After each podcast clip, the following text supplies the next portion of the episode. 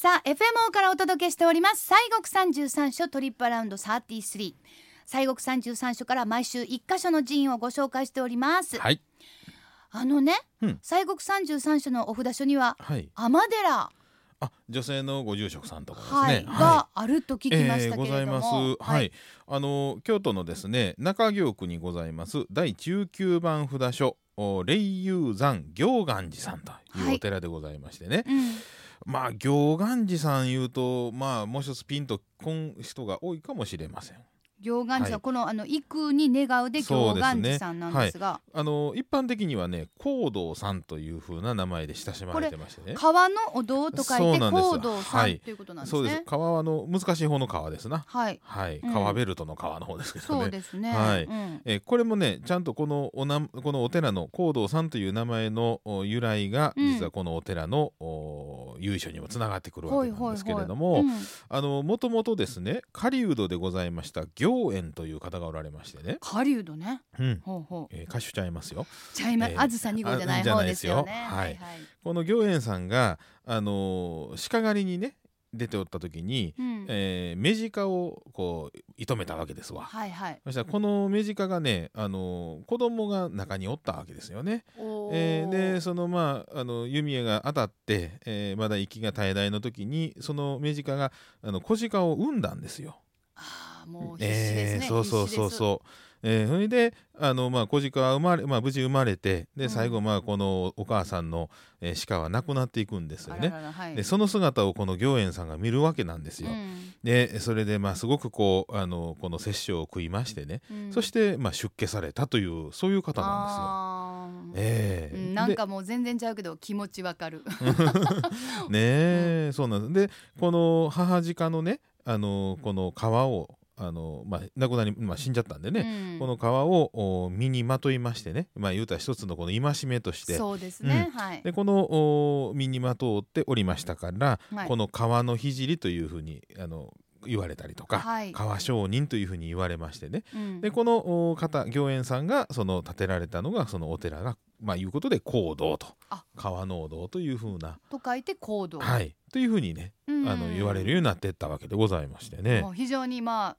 まあドラマティックなね。そうですあのね。こうまあなんかこう人間がこうふとこうなんていうのうんこうゴロッとこう変わってしまうっていうのはそやうなっんぱでりすそういう契機かなと思うんですが、はい。さあこの、えー、行願寺さん、はいねこちらのご本尊はどんな観音様なんですえかこ。このねご本尊さんはね、あのー、2.5メーターの千住観音さんなんですけれどうんも、これまた大きい。大きいです。はい。でこのね、えー、観音さん、あのー前、えー、吉峰寺さんの時にも少しね実はお話ししたんですが、はい。あの吉峰さん19番がこの行願寺さんで20番が行あの吉峰さんなんですがねうん実は吉峰寺さんのご本尊さんと兄弟なんで すよ。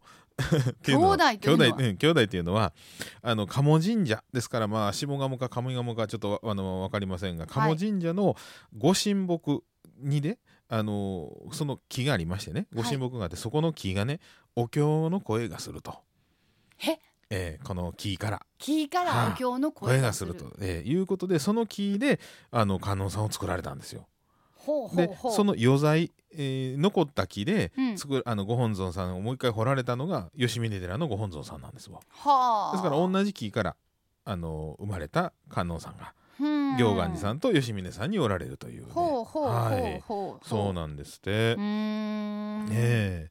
であのおーまあ、このご本尊様は秘仏でございまして、はい。えー毎年1月の17日と18日にご開帳されるということです。年に二日だけ。はい、うん、そうですね。うん。はい、でまたあのご本尊さんに向かって右側にねあのこう頭巾をかぶられた珍しいお地蔵さんがあお祭りされてたりとかね、えー頭巾まあ短大頭巾とか言うんですけれどもね、はいそういうふうなね仏さんがおられたりするんです。はあそうですか。えーであの行願寺さんあのーはい先週ねあのそうそうそう第三十三回記念大会の終わりの時に、そうですねあのこの幽霊絵馬、そうですでしたっけそれのはい、ちょっとお話ししましたね。はいそう一般公開が出て、はいまあ今もう済んだんですけそどうですねそっちの方はそうですあの21日から23日までの間公開されてた、はい、あ幽霊絵馬というのがあるんですうんが、うんこのね幽霊絵馬も、えまあ、有名なあの絵馬でございましてね、うんまあ、この話がなかなか悲しい話なんでございますけれどなも、ね、んでございましょう。はい。えーちょうどまあ江戸時代のことでございます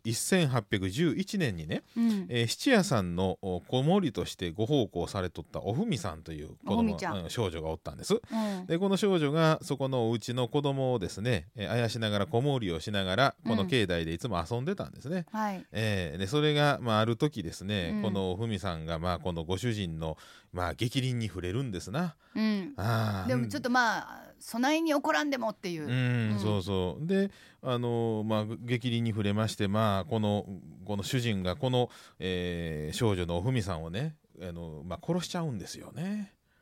お仕置きが過ぎたってことですか。うんそうそうひどいですね。そうなんですうんうんで、えーまああの亡くなるわけでございます。うんうんであのまあこのお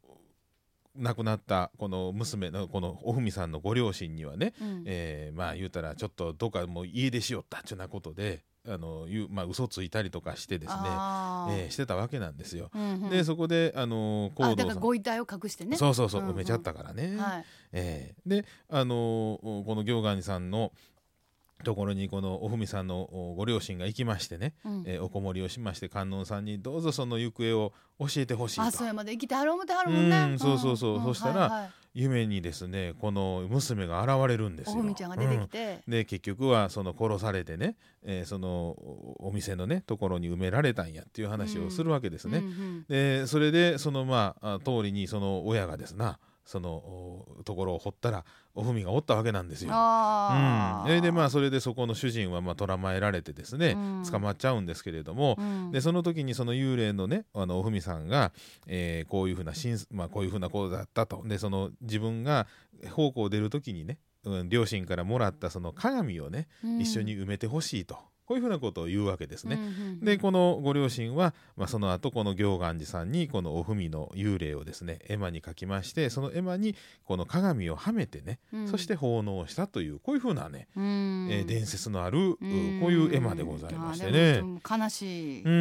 ん、そうなん話でですす。ね。そうはかそのだからその絵馬が宝物館にい。はい、収められていて。そうね、収められておりましてね。ははいい、ね。この間までね、23日まで、あやのって公ましたよ開されておりましたんで、いうこと毎です年ねね、あのなんで今年あかんかった方は来年、うん、はい、ぜひ。そうですはい、来ね。年は来年も8月21、22、23とはいいうことですね。そうです。さて、あのーその他の見どころとか1300年記念の特別拝観などこちらでも行われるんでしょうか。そうですね。あのまあ境内にはあの七福神のお寿老人が祀られておりましてね、はい。あの都七福神巡りっていうのがありまして、うんえーそちらの、まあ、長寿延命の、おまあ、神さんのお寿老人が祀られたったりとかはいあ。と、まあえー西国三十三所のお千そうそう1300年記念の特別拝観としましてはちょっと先ではございますけれども10月の3日水曜日から20日土曜日まで10月の3日から20日まで、えーご本尊様のご開帳、は毎い。年あのお正月しかあのご開帳ないんですがはい。えーこの10月の3日から20日はあご本尊のご開帳と本堂の内陣の拝観、うん。えーそして、えー、時報の特別公開と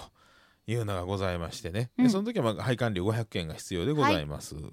ういんあと、まあ、あのスイーツ巡礼ではですね、うんはいえー指定されておりますあの行動せんべいというのが境内であの売ってはりましてねはい。お寺と縁のあるその鹿とか本堂にかかります大きな提灯をねこの3枚セットのふやきせんべいにこうかたどってありましてあのこはういついて、色色づいてるっていうかなこう、いうんなりまして描かれてましてね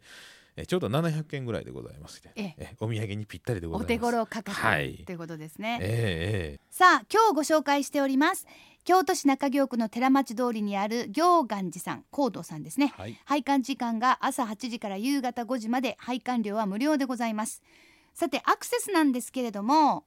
森さんどこから行ったら一番近いかそなうやねまあ京阪電車やったらあの神宮丸太町駅はいですかそこから鴨川を渡ってでそうやねじゅまあ10分10 15分ぐらいかなぐらいですね、あとは地下鉄丸太町う駅、んはい、そうやね一丸番そこはそうです近ねいねか京ら都京都市営地下鉄あそうそう地東下西鉄線烏丸線の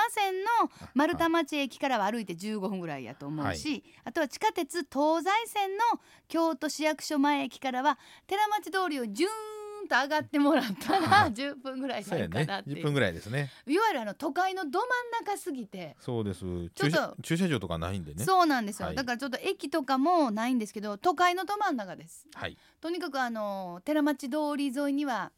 えー私たちの大好きなお店がいろいろとありございまますね楽しい店 がすそうなんですよあの骨董屋さんとかもありあまりますすしねまあ、あの私たちがおすすめなのはあの京都の市営地下鉄の東西線の、はい、えー京都市役所前駅で降りて、うんあの寺町通りをジューンとこう上がっていくと上がっていったら、本当にあの雑貨のお店とか、はいあとはちょっとパン屋さんとか、うんいろんなところがあって、そうですねはっと気がついたら、はいえー行願寺さんありまはっすて気がついて五稜神社まで行ったら行行き過き過ぎぎうんということ、行き過ぎねほんでもっとはい行き過ぎははっと気がついたら御御所所に行ってるそうですねはい東側にね そうおです寺ございますん気でをねつけてください。はいさてあの今日はですね、行願寺さん、うんまあ、そうですねあのー京都の中京区にあるところですけれども、さっきから言ってるようにあのとってもあのおすすめするスポットがたくさん周りにありますあねりまして、え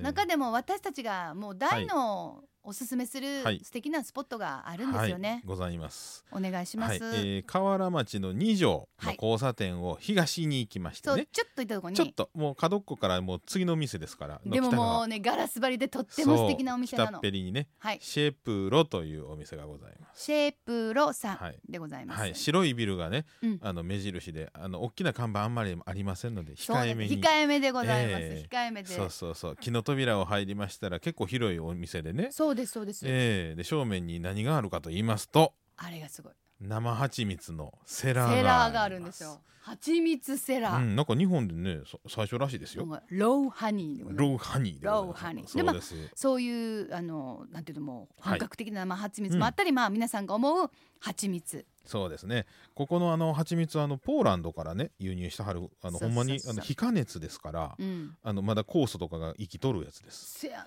うん、特にその中でもほら蜂蜜って言ったら例えばアカシアの蜜の蜂蜜とかはいいわゆいっぱいあるりねますねそば、の実のとあかりますコーヒーのとかああるんでりますすけど森さん、おすすめ僕ははね菩提樹の蜂蜜さすがうんこれねこの間私お喉おかしくなりましてねそう言うてはうった、ん、これをね、ぬるいお湯に溶いてねあの人肌よりもちょっと低いぐらいで溶いてねちょっと生姜入れて飲んだらね喉の痛みがなくなってねえらいこっちゃっうーてわ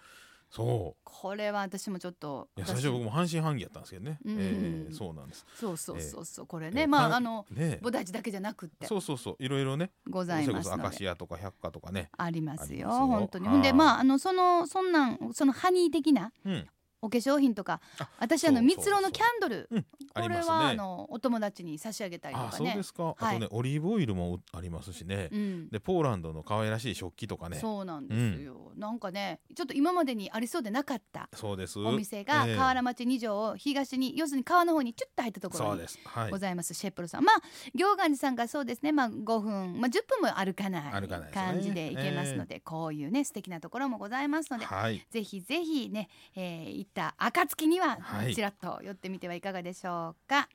さあということで今日もねあのたんとはい喋りま した。お相手は私谷口京子と西国三十三所第十六番札所清水寺出自法の森清源でした、はい今日もどうもありがとうござあいりがまとうし。ございました